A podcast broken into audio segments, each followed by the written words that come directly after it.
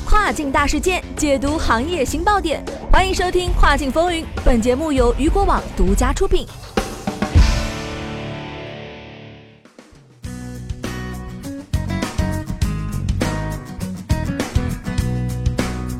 Hello，各位好，欢迎大家在每个工作日中午的十二点继续锁定到雨果调频，这里是正在为您播出的《跨境风云》，我是大熊。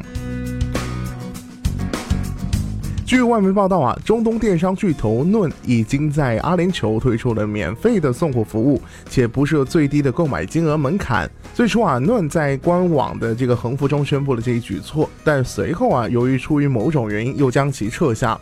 论的员工在社媒上分享了这条信息，而后也均被撤下。目前尚不清楚这一情况的具体原因。不过，根据论的这个官网主页还有这个帮助中心 FAQ 的页面显示，论却对所有的运送至阿联酋的订单都提供了免费的送货服务。我们可以看到啊，在商品添加到购物车当中，论的购物车页面右上角显示出了免费配送的标语。据悉啊，对于运送至阿联酋的订单，论过去只针对一百迪拉姆或以上的订单提供免费的送货服务，而针对沙特和埃及，论依然保持的两百里亚尔和二百五十埃及镑作为提供免费送货的最低订单金额。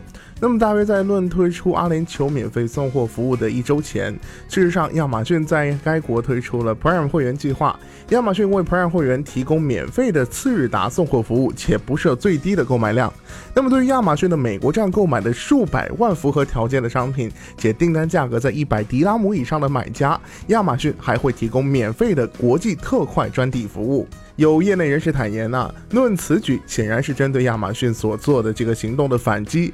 对于此前负责配送的大多数商品，论已经能够提供当日达或者次日达的服务，因此啊，论这一次便向所有的阿联酋顾客提供了免费的送达服务，且不收月费。